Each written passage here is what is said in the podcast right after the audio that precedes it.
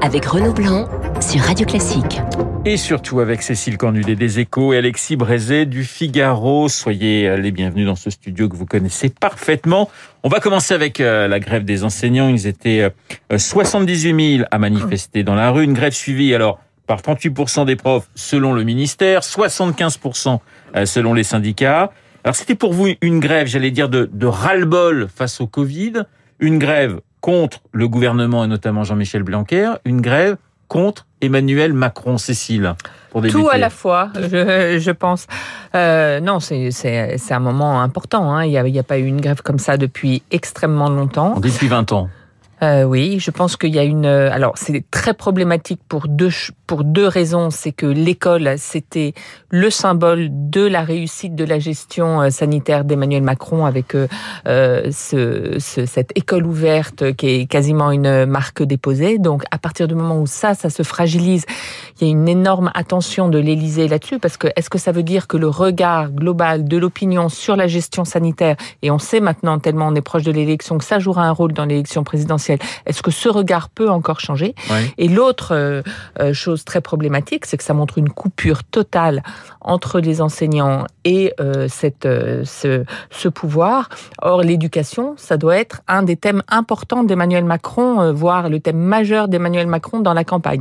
Donc, comment dans un éventuel second quinquennat, il réforme l'école alors que les enseignants sont tellement remontés euh, contre lui, ça, ça va être une vraie question et euh, il n'y a pas la réponse pour l'instant. Alexis. C'est sûr que pour l'exécutif, c'est quand même compliqué. À 100 jours d'une élection présidentielle, se taper la, la, la colère des enseignants voir des étudiants, il y avait aussi des étudiants dans les cortèges, ça c'est quelque chose qui est très inquiétant. Euh, c'est évidemment quelque chose qui est de nature à préoccuper le, le gouvernement c'est aussi quelque chose que les enseignants savent, et ils savent très bien que s'ils veulent faire avancer un certain nombre de revendications en termes de personnel ou de, de, traitement, etc., c'est pas le faire avant quelques jours, peu de temps le présidentiel, c'est pas absurde. Donc il y a évidemment cette dimension-là. Après, moi, il me semble que il se produit quelque chose. On est en train d'apparaître une contradiction majeure dont l'éducation est l'épicentre, une contradiction au sein de la politique sanitaire gouvernementale. C'est ça, c'est ce qui se passe est le produit de ça, me semble-t-il. C'est-à-dire qu'au fond, Blanquer, qui, on lui fait porter un chapeau qui est trop grand pour lui. On va parler de Jean-Michel Blanquer dans un instant, il, il, est en train de, de, de subir les conséquences de cette contradiction, de cette injonction contradictoire, où d'un côté on lui dit il faut ouvrir l'école parce que c'est important pour les enfants, c'est important pour que les parents puissent aller travailler. Tout ça est absolument vrai. Et il ouvre l'école. Mais de l'autre côté, on lui dit ah là là, c'est attention, c'est très grave, il faut absolument pas que le virus circule, il faut enrayer l'épidémie, il faut prendre tout un tas de précautions. Et donc, du coup, il prend tout un tas de précautions que lui suggère Véran. Euh, euh, qui donne un côté absolument kafkaïen à cette histoire, et on se retrouve dans, devant cette situation où on lui dit il faut ouvrir l'école, mais il faut la fermer. La porte doit être ouverte, elle doit être fermée. Et il y a quelque chose d'absolument incompréhensible qui est en train d'apparaître et dont cette crise est finalement le produit. C'est un, un, un énorme couac de communication à la base, parce que depuis la rentrée de janvier, euh, on, on, avait le sentiment, c'est ça, que les, les enseignants reprochaient d'abord à l'éducation nationale, c'est de pas avoir bien communiqué, c'est de pas bien comprendre ce qui se passait. On a changé à plusieurs reprises, effectivement, de, de, de stratégie euh, sanitaire. C'est ça d'abord, c'est ce, ce problème qui s'est passé après les, les vacances de Noël ou oui, c'était ça, plus profond, ça a, été le, ça a été le déclencheur parce que pour les enseignants, c'était le signe que euh, le gouvernement euh, priorisait les familles et essayait de créer une coupure entre les familles et les enseignants. En gros, on donnait euh, des consignes aux familles. Après, on a donné euh, euh, des souplesses aux familles, alors que finalement, il y avait toujours rien sur les enseignants. C'est vrai que c'est une des grandes interrogations. Pourquoi on leur a pas donné les masques euh, qu'ils demandaient euh, Vu le niveau du quoi qu'il en coûte, à mon avis, c'était pas euh, ça qui pouvait vraiment faire la différence. Et si c'est embêtant, c'est parce que euh, dans la fonction publique, dans les grandes zones de l'État, il y a quand même plusieurs poches de vraie fragilité euh, sociale. Il y a l'hôpital, il y a l'éducation, il y a la justice. Et si vous agglomérez tout ça, c'est vrai que ça fait un foyer. Et aujourd'hui, autour d'Emmanuel Macron, on dit quoi? On dit finalement, euh, nos adversaires politiques, Valérie Pécresse, tout ça, ils nous font pas si peur que ça. Alors que ça, le euh, devoir ressurgir une forme de gilet jaune, nouvelle façon, façon fonction publique, ça, ce serait un vrai risque. Mais, il y a une Alexis, je, je, vous pose, je vais vous donner la parole, mais est-ce que c'est vrai que pendant des mois, on disait la France a gardé ses écoles ouvertes. C'était presque un, un, un, exemple. Et là, avec cette avec cette grève et, et, et importante, on a l'impression finalement que, que, que tout est remis en cause. euh, j'allais dire. Ben oui, parce que la stratégie qui a été choisie, pas par Blanquer, mais par Macron, cette choisie du en même temps sanitaire, n'est une stratégie pas tenable dans le long terme, mais en tout cas pas Oui. tenable à l'école. C'est pas tant un problème de communication. Évidemment, il y a eu des erreurs, il y a eu des bêtises qui ont été faites, des choses qui ont été dites trop tard, tout ça est vrai. Mais le fond du fond, c'est que cette stratégie de la porte ouverte et fermée à la fois est quelque chose qui ne fonctionne pas. Si on veut, et il me semble que c'est utile, et c'était une des grandes, un des grands succès de la gestion sanitaire, laisser les écoles ouvertes, à ce moment-là, il faut assumer que finalement, le fait que le, ce virus Omicron, qui n'est plus le virus Delta, qui est un virus absolument différent et, et qui, ne, ne, ne- en termes de conséquences, notamment sur les enfants, n'en a aucune, euh, c'est pas si grave qu'il circule dans les écoles. Mais on peut pas, on peut pas faire les deux à la fois. Et donc là, il y a un problème de stratégie qui se pose à l'école, mais qui se pose ailleurs et qui va de plus en plus se poser au fur et à mesure qu'on va se ren- rendre compte que ce virus Omicron n'est plus le virus Delta. On va écouter euh, le ministre de l'Éducation nationale, Jean-Michel Blanquer. Il était chez nos confrères de, de France Info. Et il rappelle qu'il n'est pas le seul à prendre les décisions. L'écoute. Je ne suis pas parfait, je fais des erreurs. euh, je crois que c'est le propre de l'être humain et cela m'arrive euh, évidemment et je n'ai aucun problème à, à dire que je suis désolé de certaines choses. Mais c'est important aussi de peut-être pas être dans, dans des logiques de cristallisation excessive euh, sur une personne quand euh, on connaît euh, le processus de décision. Alors, on sait que c'est très chaud en ce moment entre, entre lui et, et- et Olivier euh, Véran. Euh, Guillaume Tabar, hier, dans son édito, disait que Jean-Michel Blanquer n'était pas menacé, mais qu'il était fragilisé. Oui, bien sûr. euh, disons que dans un premier temps, il a été le bouc émissaire facile euh, de, de cette crise. C'était très commode pour tout le monde de dire c'est de sa faute. Il a mal communiqué. Il a voulu se mettre en avant en, en négociant une exclusivité avec le Parisien alors qu'il fallait faire une conférence de presse et parler à tout le monde. En réalité, lui, il considère que si euh, si ça a dysfonctionné ce, ce protocole dans les écoles, c'est aussi parce qu'il n'y avait pas assez de tests parce qu'il n'y avait pas assez d'autotests dans les pharmacies et que ça a fait, ça a provoqué euh, des files. Alors, qui est responsable de ça? C'est Olivier Ferrand. D'où euh, le clash entre eux. En tout cas, depuis deux jours, on sent que le gouvernement, effectivement, se dit peut-être qu'ils ont été trop loin dans la mise en cause de Jean-Michel Blanquer et tout le monde maintenant vient en soutien parce qu'il faudrait pas rajouter une crise politique à ce qui est une crise euh, sociale, sanitaire, tout ça. Et, Emmanuel Macron n'a aucunement l'intention de se séparer de Jean-Michel Blanquer. Voilà, donc il a été un bouc émissaire facile à un moment donné. Alexis, on a vu euh, effectivement euh, le ministre de l'Éducation nationale discuter hier pendant plus de trois heures avec les syndicats, mais aussi avec Jean Castex. Est-ce que c'est une, une forme d'humiliation Ah, C'est sûr, quand dans un conflit entre un ministre et son administration, c'est le Premier ministre qui reprend la main, c'est jamais très bon signe pour le ministre en question. Ça veut dire euh, il faut que quelqu'un de niveau supérieur Ouais. s'en occupe. C'est effectivement une mauvaise manière. C'est pas la première qu'on fait à, à Blanquer, qui, notamment pour toutes ces mesures, toutes ces mesures baroques sur le test en J plus 1, en J plus 2, en J plus 3, l'antigénique, le, le PC, enfin tous ces trucs absolument incompréhensibles qui ont été imposés aux parents. Euh, Blanquer dit, il semble que ça aurait dit, mais ça, c'est des choses qui me sont imposées, moi, moi Ouais. Blanquer, par le ministère de la Santé. J'y peux pas grand-chose. Et quand il dit, moi, quand je les annonce le lundi, c'est mais c'est qu'on me les a dit le dimanche soir, je- ou que je les annonce le, euh, dimanche, c'est qu'on me les a dit le samedi. Euh, c'est vrai que lui, au fond, s'il s'écoutait Blanquer, depuis le début, il est plutôt sur la ligne qui était celle de Macron, qui dire, il faut ouvrir, il faut laisser les écoles ouvertes.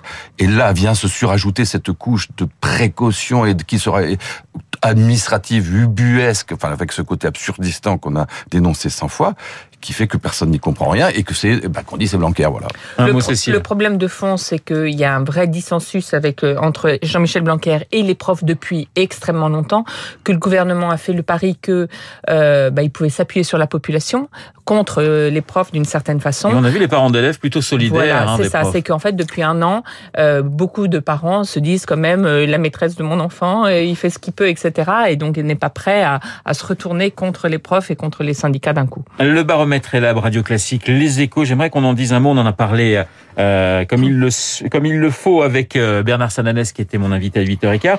On voit quand même une baisse de la popularité de l'exécutif et notamment euh, d'Emmanuel Macron. Euh, 32%, une perte de, de 4 points. C'était le premier baromètre depuis la petite phrase sur, euh, sur les non-vaccinés C'est l'effet direct pour vous, Cécile et Alexis?